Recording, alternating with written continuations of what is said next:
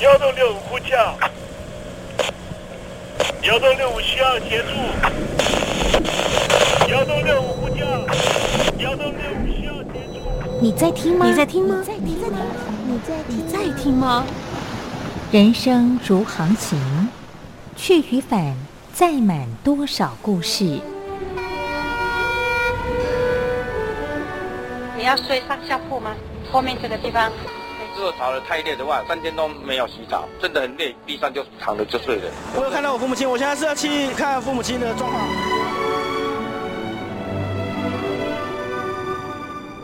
聆听故事湾，让每个故事找到属于自己的码头。我到了那儿以后，我们就往妈妈家去。我一到那边，就感觉我妈妈已经她能够活活下来都不容易，我知道。他没他没跟我讲，我也不敢问，好好苦。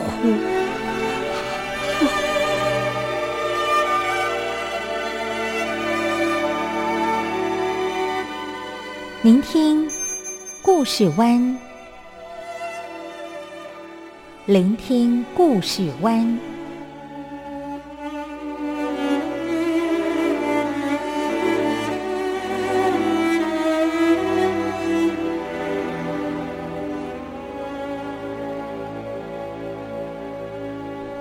故事总有一个停泊的港湾。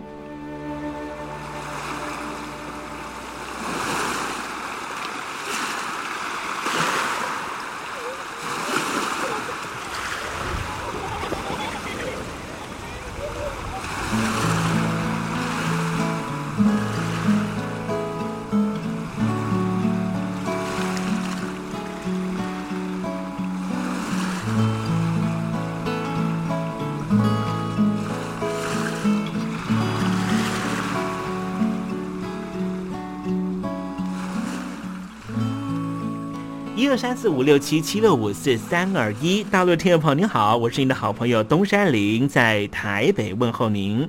正在为您进行的栏目就是聆听故事湾，一二三四五六七七六五四三二一，全年无休，每天在空中为您服务。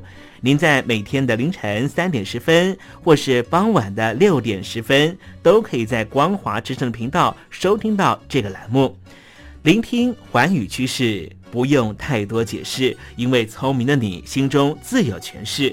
亲爱的听众朋友，我们的节目早晚各一次，听众朋友你可以选择最适宜的时间，和东山林共度这短暂的五十分钟的时光，就在光华之声的频道空中相见。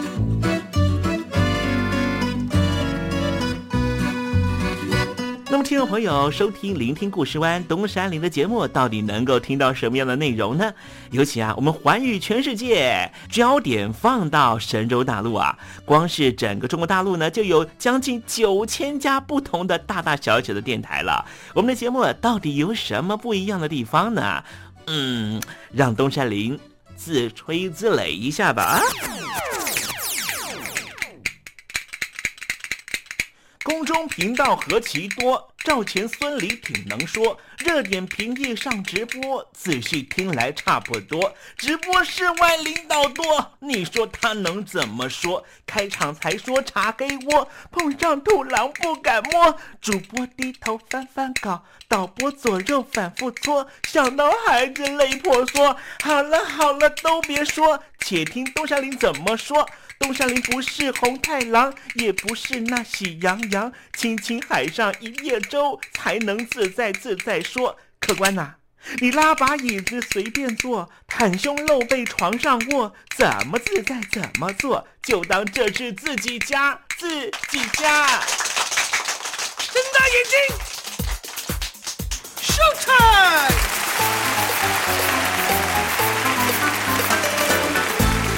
Hello，听众朋友，你好，我是你的好朋友东山林，在台北问候您。正在为您进行的栏目就是《聆听故事湾》啦。为什么节目的开场要这样的隆重呢？因为在凌晨三点钟的时候才进行我们的节目。听众朋友可能正在打瞌睡之中，或是呢在睡梦之中，所以呢要赶快把听众朋友呢让那瞌睡虫踢到九霄云外啦。听众朋友，今天的节目非常的精彩，千万不要错过喽。那么精彩的内容到底包含了什么呢？赶快让东山林为您报告。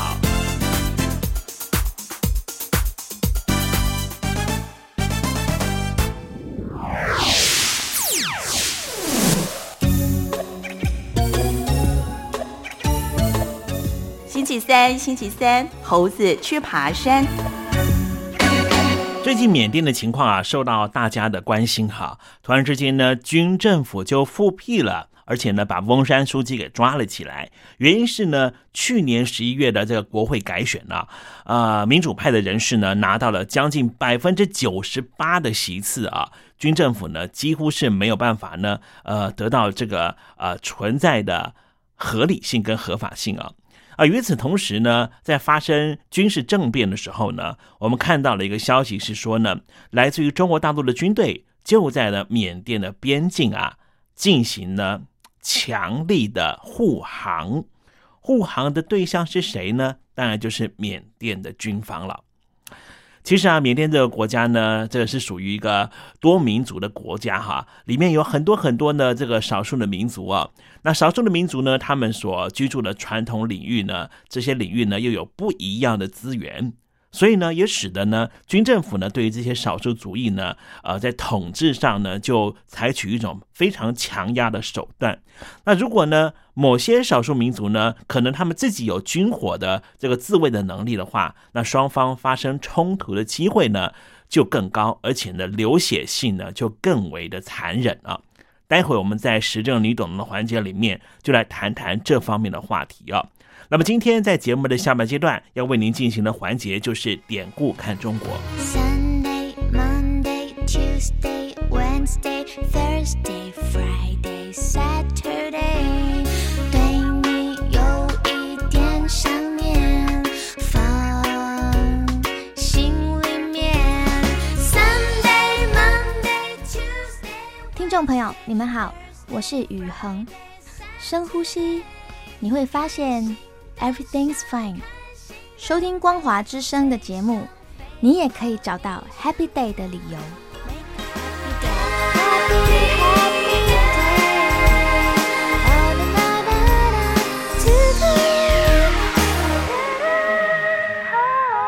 现在，请习近平同志讲话。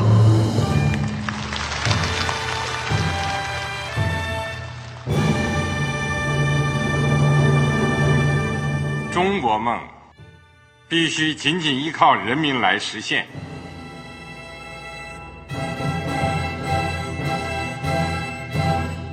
好国民得关心家事、国事、天下事。呃，谢谢发言人。我们注意到啊，现在那个外面有很多关于前中央政治局委员周永康的一些消息和报道。我不知道发言人对这个事情有没有什么可以呃透露、可以披露的？国家对于公事啊。不是什么东西都要公示的，我只能回答成这样了，你懂的。那么作为天津市来说，每年要偿还的这个公路建设的贷款量有多大？哎，这个郝国民，这个偿还的得回避时政敏感议题，因为他这个这个事儿我就不好再说太细。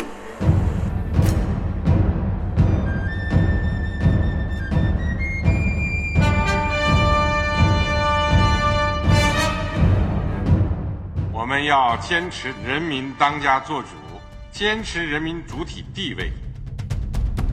任何官方不宜说太细，期望您体谅的话题，尽在实政，你懂的。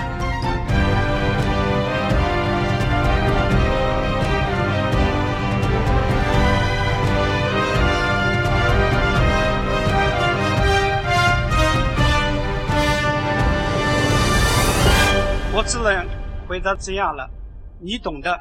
那些官方无法为您说太细的事情，就让东山林为您详细的说明白。天婆早上好，晚上好，正在为您进行的栏目就是聆听故事湾。此刻为您进行的环节就是时政，你懂的，一同关心焦点话题。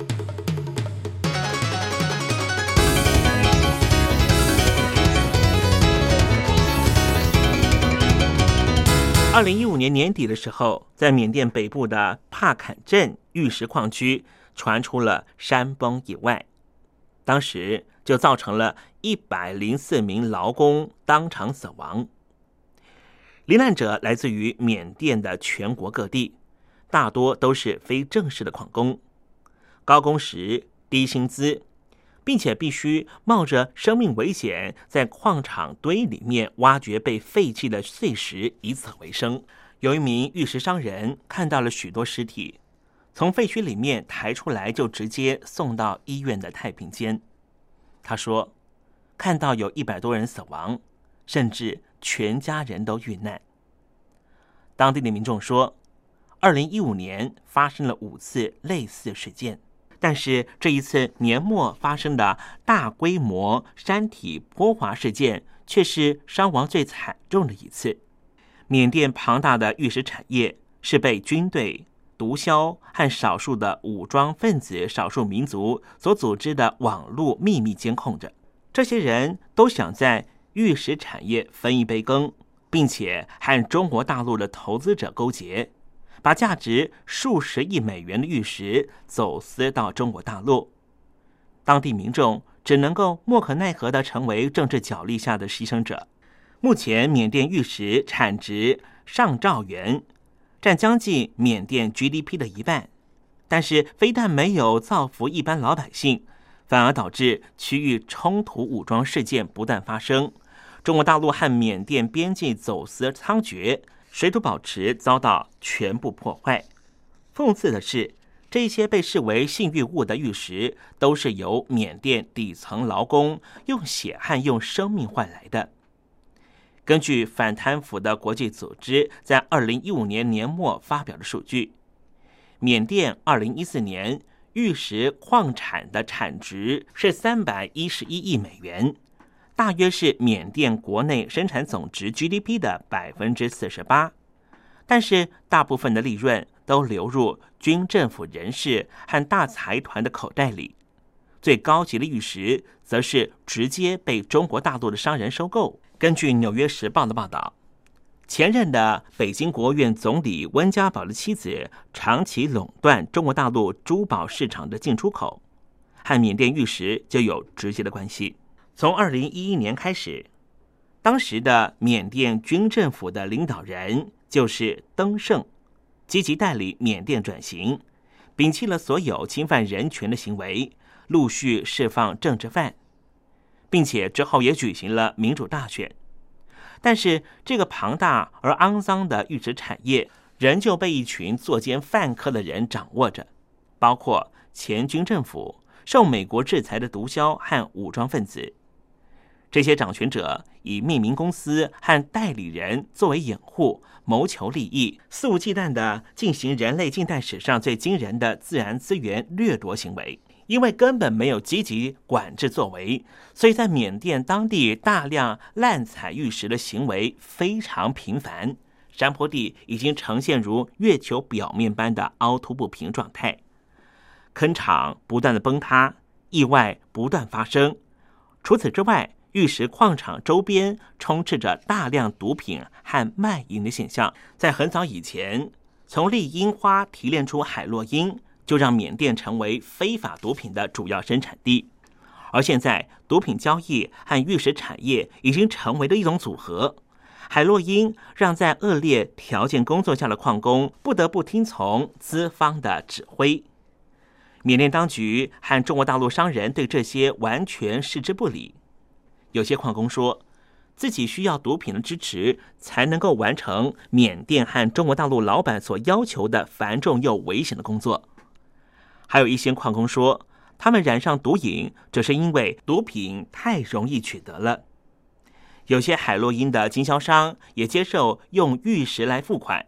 有一名终于戒毒的矿工说，当时中国大陆的老板知道他们想要吸毒，所以甚至免费提供他们吸食海洛因，完全不管他们会不会上瘾。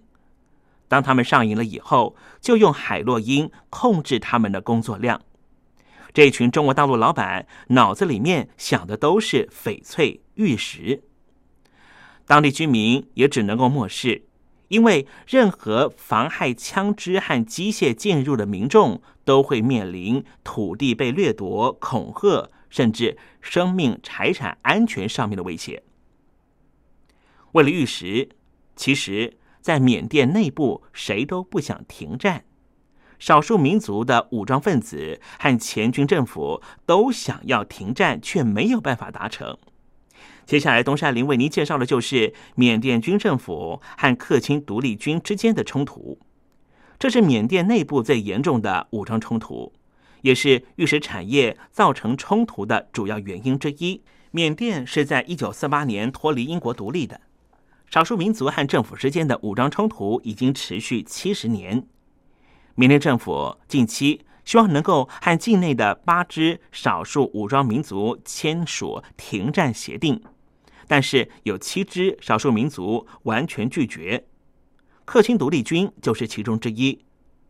克钦独立军在二零一一年以来和军政府冲突不断，数以千计的生命遭到夺去，数十万人失去家园。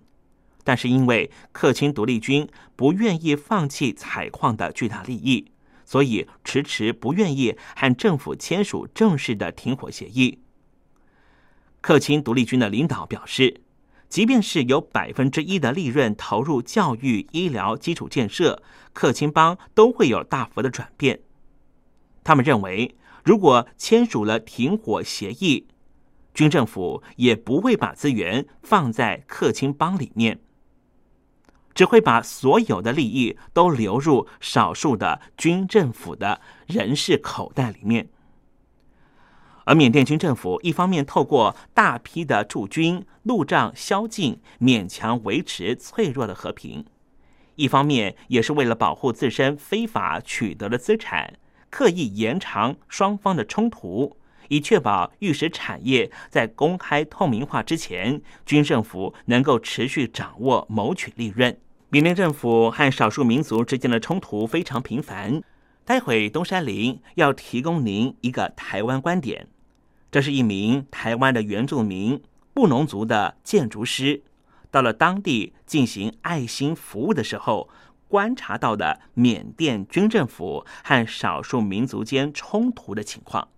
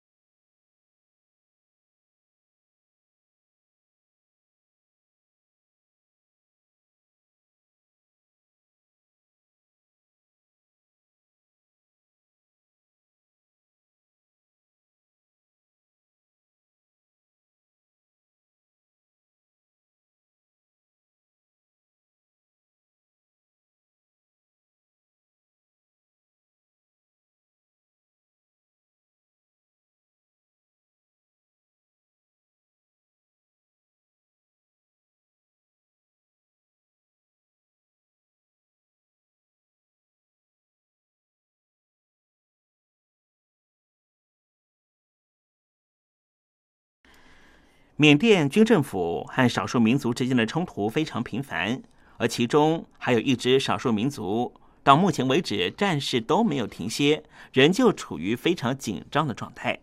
他们就是在中国大陆和缅甸边境的克钦族。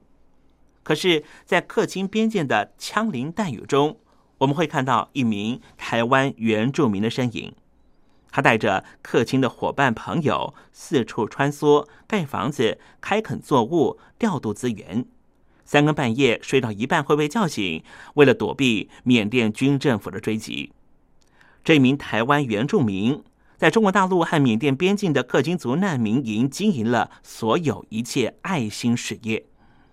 他的名字叫做卢马夫，他出生于台湾花莲万荣乡的马远村。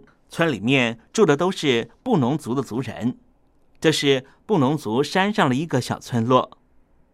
自从父亲车祸身亡之后，家里头的经济重担都落在妈妈身上。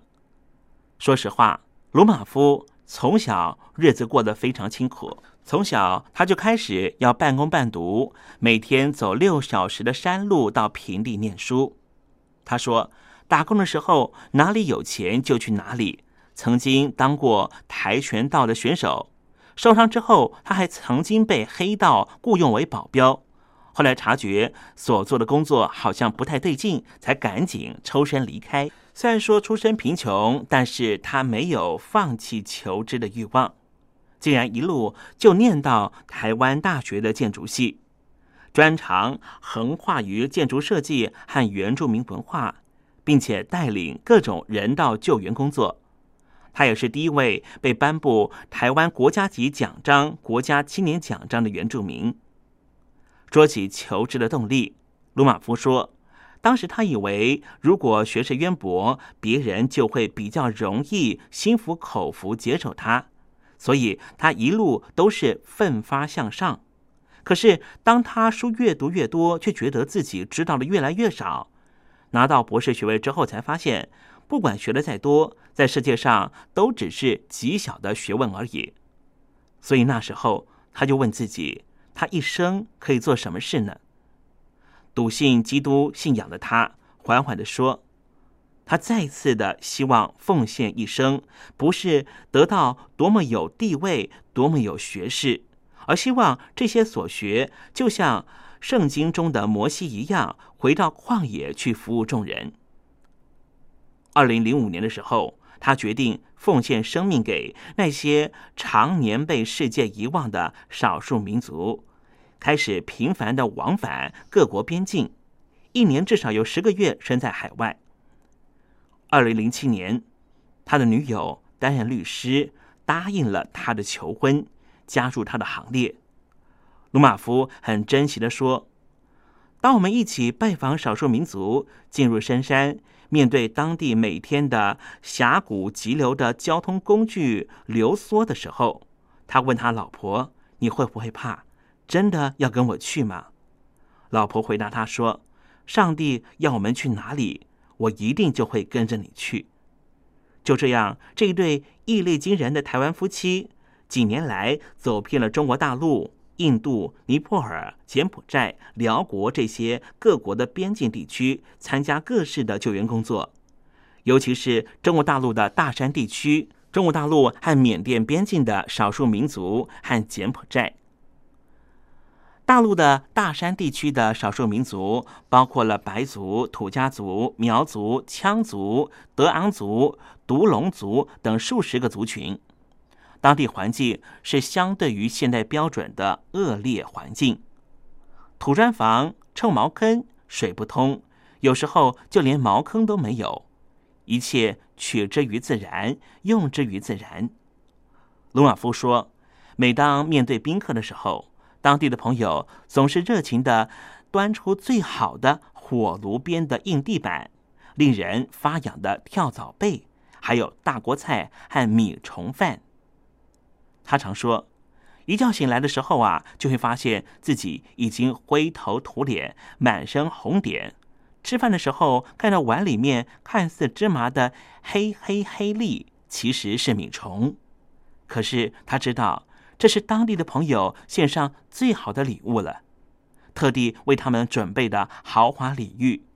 因为火炉边的位置可以取暖，棉被全家只有一条，而珍贵的白米生了虫，他们还舍不得丢掉，就为了等到人生中最重要的一刻到来。回到台湾的时候，面对舒适大床和精致菜肴。鲁马夫总会想起在中国大陆大山地区那些夜晚，家人曾经问他：“还愿意去这样的环境吗？”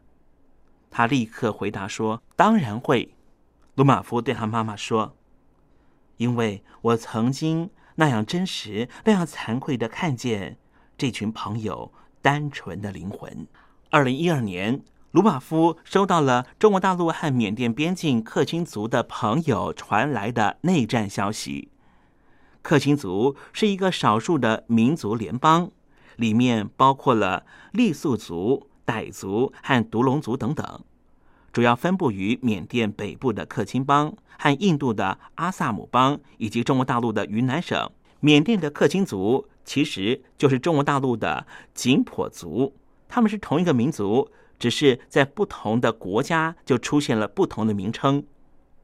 二零一一年的时候。缅甸通过的新的缅甸联邦共和国宪法，并且举行全国大选。克钦自治政府决定不反对缅甸大选，不寻求将克钦邦从缅甸联邦分裂独立出去，但是希望能够保持克钦独立军完整性和民族语言独立。这样的主张和缅甸中央意见严重分歧。因此，缅甸军队开始攻打克钦族，爆发长期内战。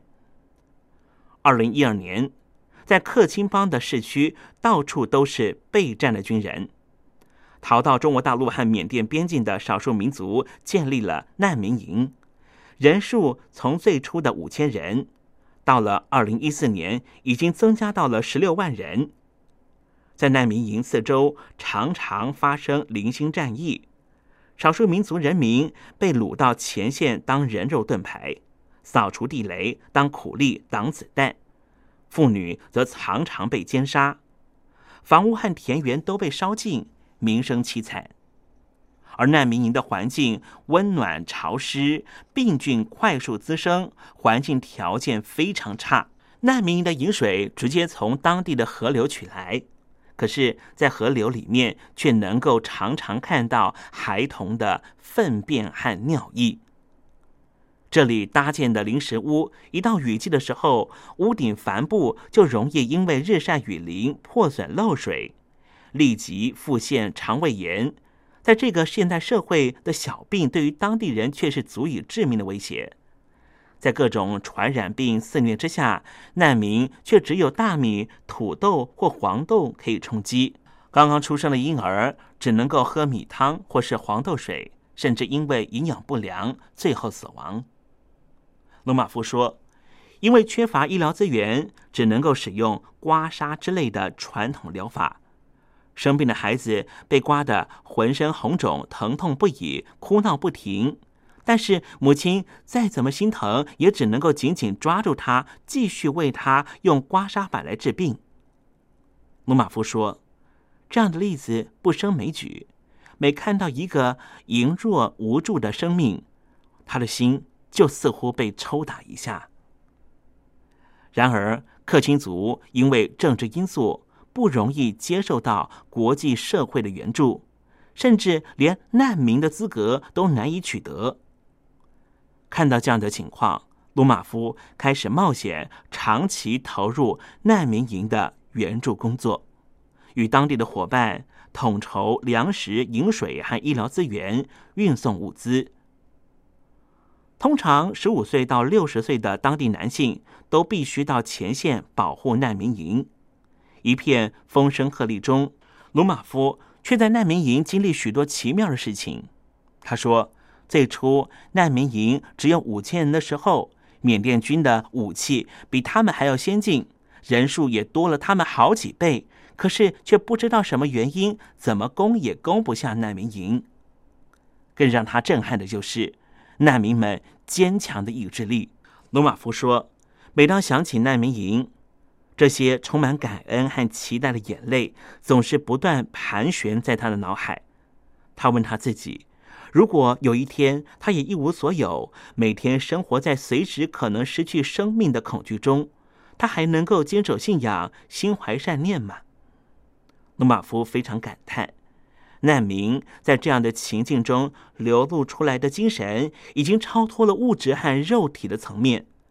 这却提醒了他，即便是我已经拥有了丰美的物质。上帝就是希望他把他所拥有的物质和他的朋友分享。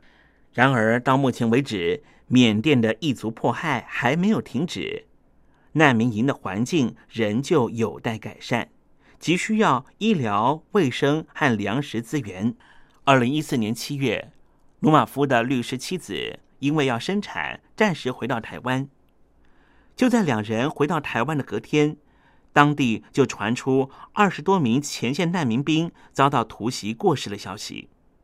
于是他又立刻的回到难民营。他希望各界能够伸出援手，也期盼早日能够迎接和平。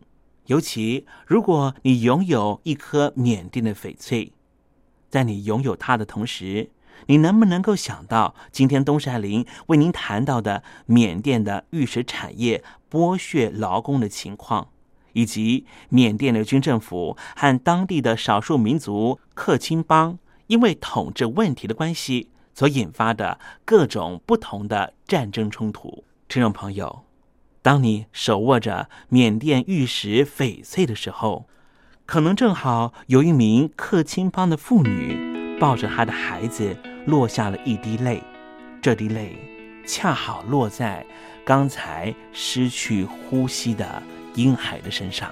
这一位来自于台湾布农族的原住民鲁马夫，要轻轻的对你说。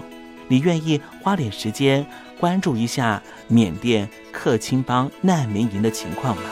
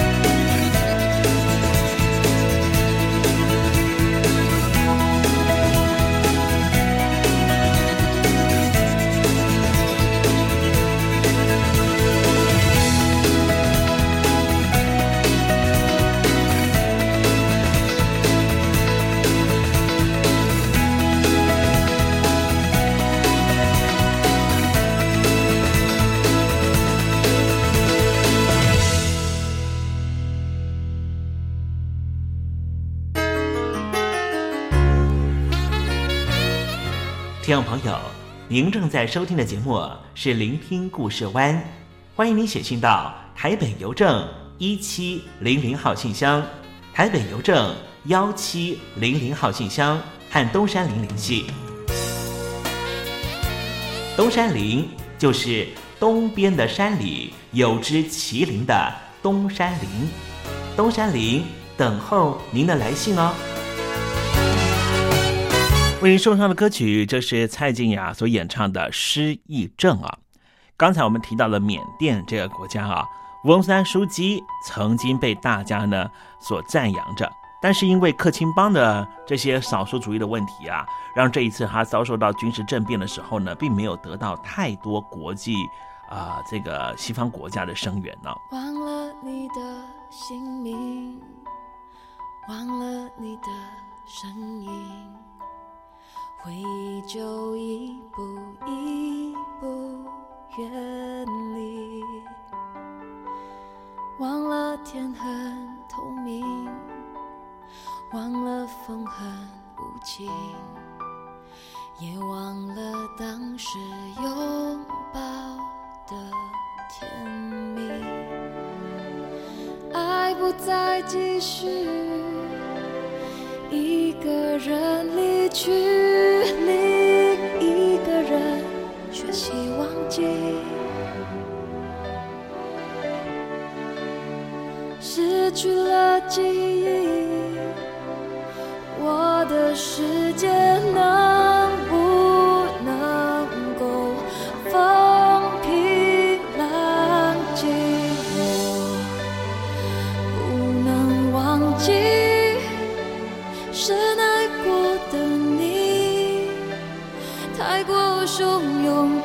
回忆就像风雨来袭。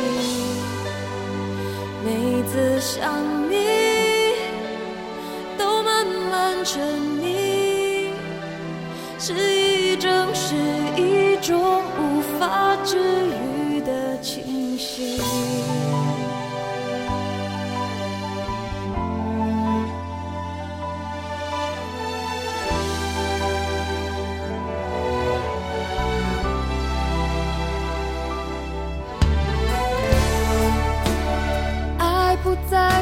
继续，一个人离去，另一个人学习忘记。失去了记忆，我的世界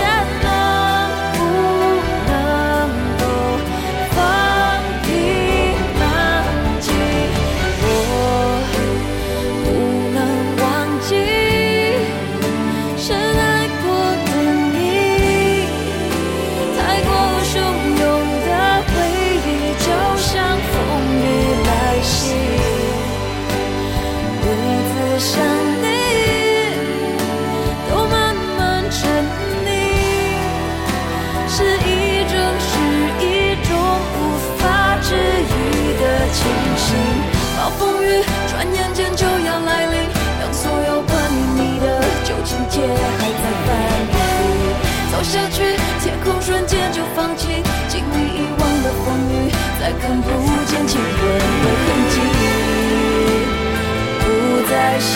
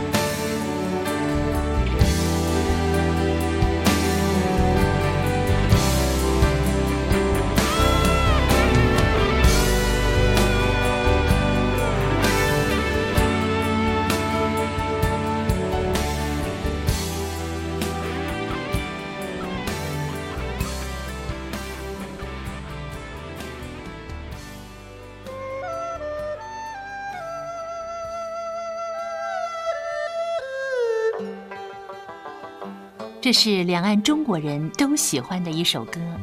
小城故事多，充满喜和乐。如果主持人播错了速度，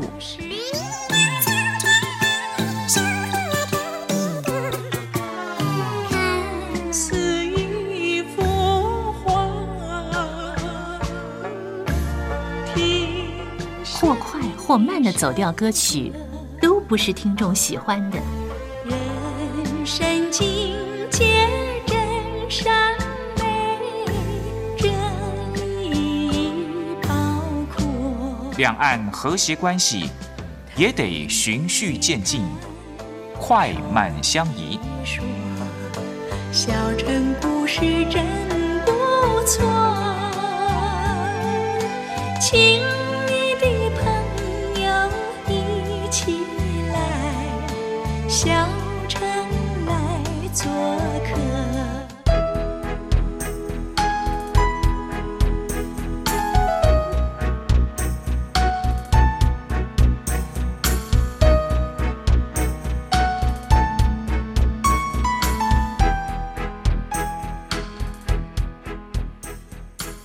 中少不了知性的真，生活中少不了理性的善，生活中也少不了感性的美。光华之声，永远陪伴您，生活在真善美的世界。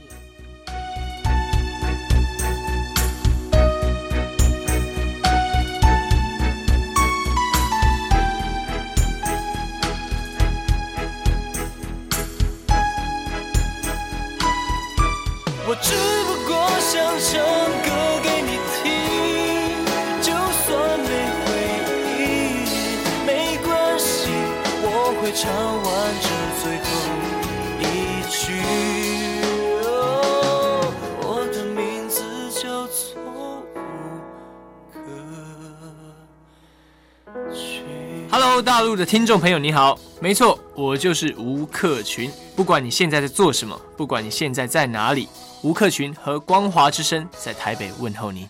我只不过想唱歌给你听，用尽我全力，一首歌。这里是光华之声。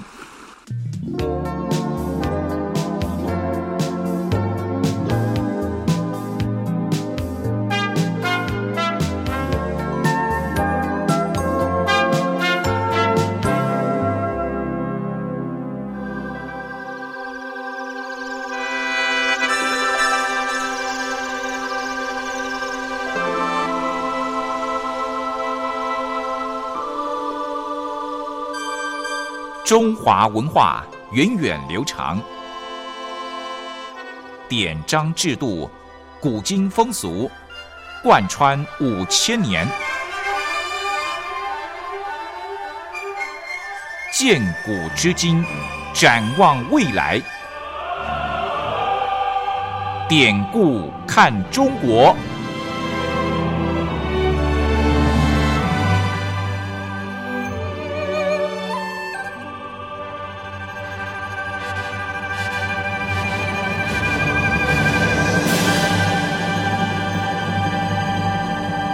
典故看中国。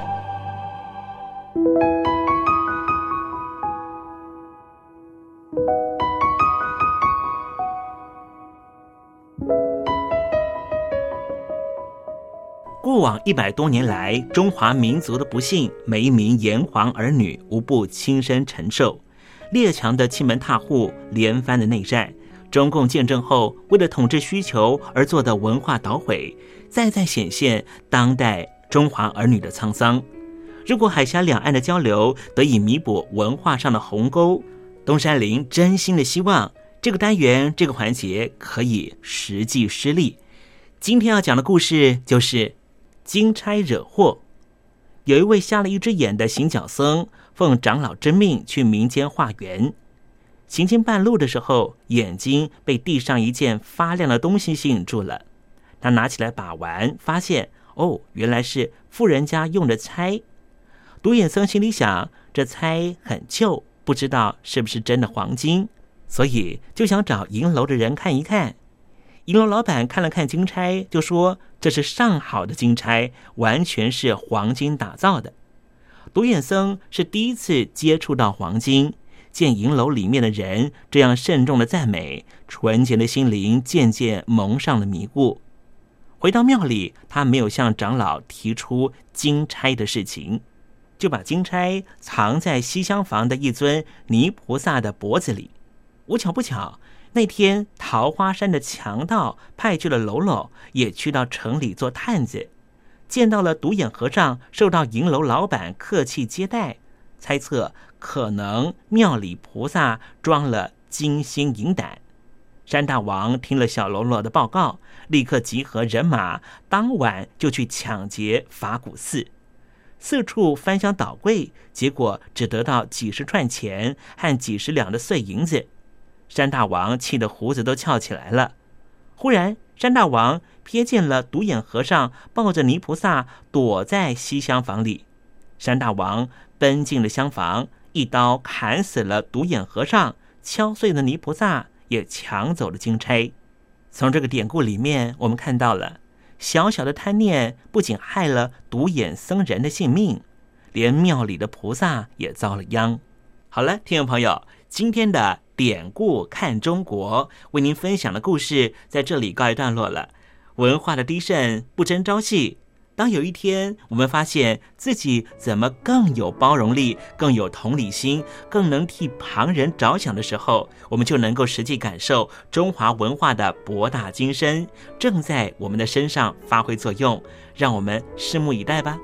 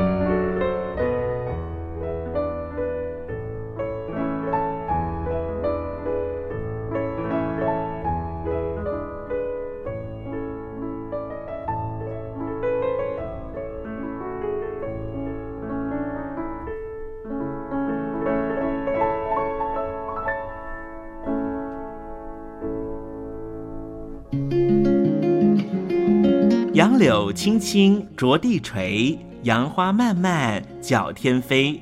柳条折尺花飞尽，借问行人归不归？听众朋友，这首出自于隋朝的送别诗，作者是什么人已经没法考据了。但是诗句里面借由折下柳条送给友人的情节描绘，也确实传达出对朋友那份恋恋不舍的情谊。节目接近尾声了，要跟听众朋友说再见了。东山林不奢望明天和你在空中相会，只期望听众朋友明日一切平安喜乐。再见了。